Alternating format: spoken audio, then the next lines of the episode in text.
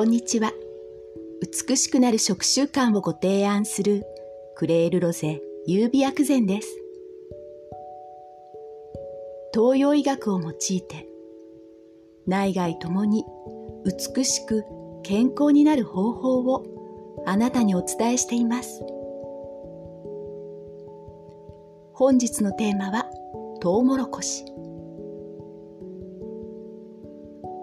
これから旬を迎える。トウモロコシが早くも店頭に並び始めました。東洋医学薬膳の基本には旬のものを食べることもありますよ。理由は簡単。旬のものは手軽にその季節に食べることによって効果効能を取り入れることができるから。何を食べたらいいのか迷うなと思った時は旬のものを召し上がってくださいね。最近の東京は雨が多いです。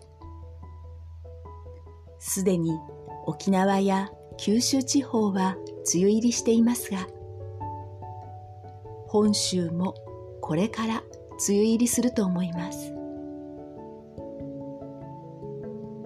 雨の日や梅雨入りすると湿度で心と体のバランスを崩さないように体の水分代謝を良くすることを心がけることがポイントになります。そこでこれから旬になるトウモロコシ。トウモロコシの実より普段は処分してしまう。ヒゲが水分代謝に力を発揮します。ヒゲの汚れているところはカット。それ以外の部分は干してヒゲ茶。または軽くいって食べるといいですよ。めんどくさいなぁと思えば、市販のトウモロコシヒゲ茶でも、黒豆、ハイビスカスも、水分代謝の良くしますから、雨の日や梅雨時期はトウモロコシのヒゲ茶、黒豆茶、ハイビスカスをあなたのお茶選びの一つに加えてください。そしてトウモロコシの実は気を補い、胃腸を整え、水分代謝も良くします。芯の部分は出汁も出ますので身を外して芯を入れて少量の塩を加えてご飯を炊く。簡単とうもろこしご飯はおすすめです。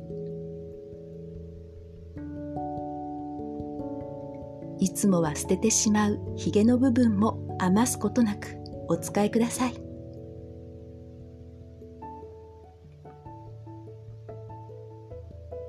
血水のことを知っているあなたならブログ過去記事の水を飲んだだけで太っちゃう発言の真相。この記事に納得されてしまうかも。こちらはブログのこのポッドキャスト文字起こし記事から。過去記事に飛べますのでそちらからどうぞ。トウモロコシは水分代謝に効果を発揮します。湿度が高い日や雨や梅雨時期は水分代謝にご留意ください。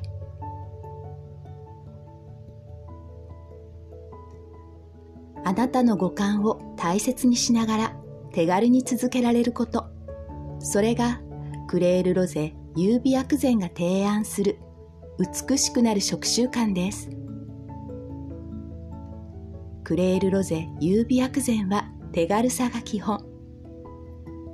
手軽さは手抜きではありません。手軽さは日々続けられるポイントです。クレールロゼ優美薬膳はあなたが選択することを大切にしています。これがホリスティック、中医学理論や薬膳の難しく奥深いことを手軽に自由にできることに特化したクレールロゼ優美薬膳です。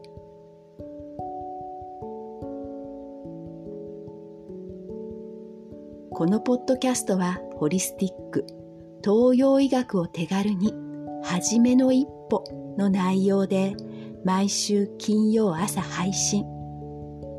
ブログは、ポッドキャストとリンクした内容で毎日配信中です。